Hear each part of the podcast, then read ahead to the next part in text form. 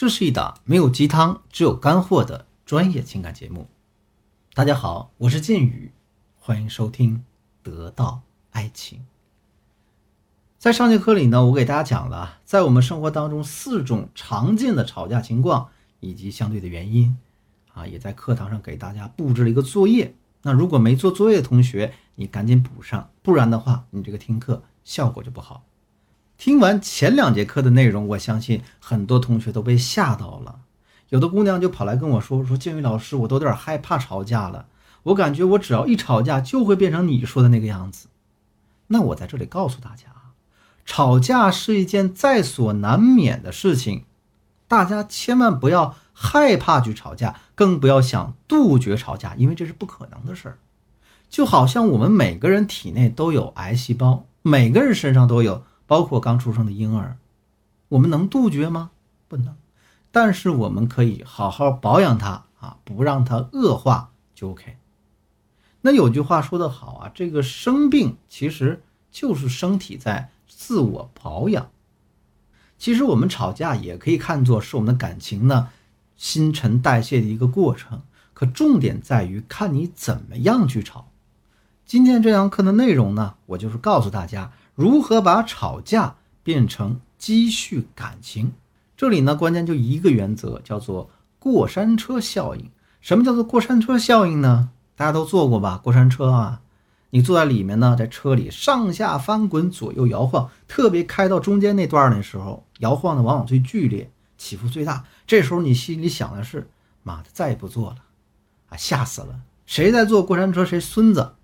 可能你还会在心里呢，特别怨恨那个拉你来坐过山车的人，觉得你被他坑了嘛，下回再也不来了。反正我第一次坐的时候就是这样的感觉。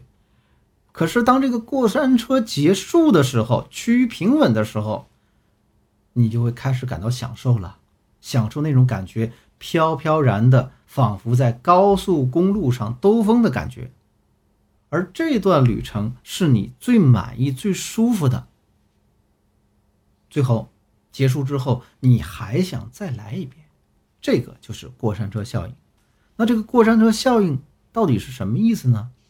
它指的是啊，这东西如果能给你带来心绪上的起伏，但最终落脚在一个让你喜闻乐见、愿意接受的点上，这件事儿最终给你的体验、给你留下的印象就是正面的、积极的。比如说。今天上午呢，领导把你劈头盖脸的骂了一顿，骂完之后又对你说：“哎呀，小刘啊，其实你的一贯表现呢还是不错的。我今天之所以这么说呢，其实想给你一个锻炼的机会、提升的机会。你听完他这段说辞，挨了一顿骂，可能心里还会觉得美滋滋的，觉得你领导这人不错。可如果我们把这个操作都反过来呢？你想想看，当你去坐过山车的时候，一开始的时候运行速度特别平稳。”你在上面摇头晃脑，很悠闲，然后快结束了，速度突然加快，特别剧烈，上下颠簸，左右摇晃，把你吓得半死，最终突然停下来了，你又会是什么感受呢？如果你的领导把你叫去办公室，先夸了你几句，然后再把你劈头盖脸的乱骂一通，你是不是分分钟就想辞职呢？明明只是同样的事情，明明只是同样的内容。换了一个顺序，却给人完全相反的效果。现在大家都明白这个过山车效应是怎么一回事了吧？那他在感情中该怎么去运用呢？我先给大家举一个我最近接手的案例，这印象还蛮深刻的。我这个学员呢是一个特别能作的人。前几天呢，她男朋友本来说周末陪着她，可在周五的时候呢，却突然被派出去出差了。她知道之后，心里特别不好。啊，就给我男朋友打电话，在电话里又哭又叫，又说又骂的，还说了一大堆不该说的话，最后还非要到男朋友出差的地方去找他，不让他去，他就要跟男朋友说拜拜。那男朋友看没办法了，那你说你来吧。到了这个时候，这个节骨眼上，他想起来好像做事不太对，啊，跑过来问我说：“教育老师，事儿已经这样了，我去了之后怎么做呀？”当然，他知道自己错了。可事情发展这个地步，我们也得对吧，在这个基础上去解决它。于是我跟他这么讲的，那么说对吧，得处理啊。难道你还想去骂他一通你就回来吗？他问我说：“建宇老师，那如果我是去骂他两句呢，就马上回来会怎么样呢？”我说：“还能怎么样？跟你分手呗。”于是呢，我让他这么做的，让他看到男朋友之后呢，先撅着嘴假装生气。为什么这么做呢？因为你不能马上一百八十度大转弯，对不对？你想想看啊，如果他下了车之后像个没事的人，甚至面带桃花、面含微笑出现在男友面前，男友觉得你耍我呀？你这不就是为了想见我就闹那么大一出吗？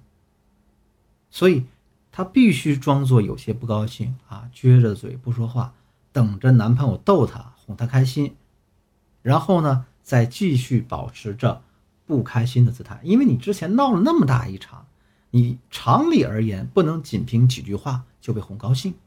然后，当他们去吃饭的时候，我让学员稍微的夸他男友一下，给他点甜头。比如说，哎呀，你今天点的菜挺好吃的，你怎么知道呢？这我喜欢这个呢。这个时候，往往男朋友也会顺着台阶说一些好听的话。面对这样的情况，大家就要啊顺杆爬，变得小女人一点，既生气，但是生气当中呢要带点调情的味道，不能太认真。到了晚上的时候啊，和男朋友度过一个春宵，是吧？完事儿之后，再用调情的口吻。把男朋友爽约了之前这个事儿再说他一遍，比如说，呀，你把宝贝我一个人扔下了，宝宝就是很伤心呀。你看我都千里迢迢来看你了，你是不是得对我好一点呢？然后啊，还要这么说，嗯，当然我也知道你很辛苦，工作忙，所以你在这面一定要注意休息，不然人家会心疼的。这个时候，男人可能就会觉得你很体贴，会完全沉浸在你给他的这个温柔乡里，说不定早就把吵架这事儿抛到九霄云外去了。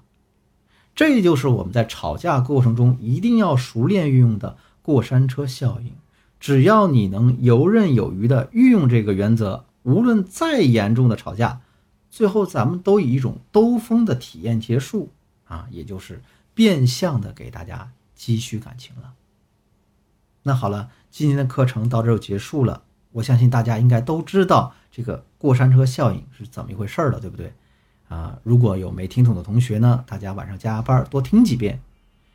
下节课当中，建宇老师呢将会根据我们具体的分类和场景，教大家如何在感情当中灵活的运用这个过山车效应。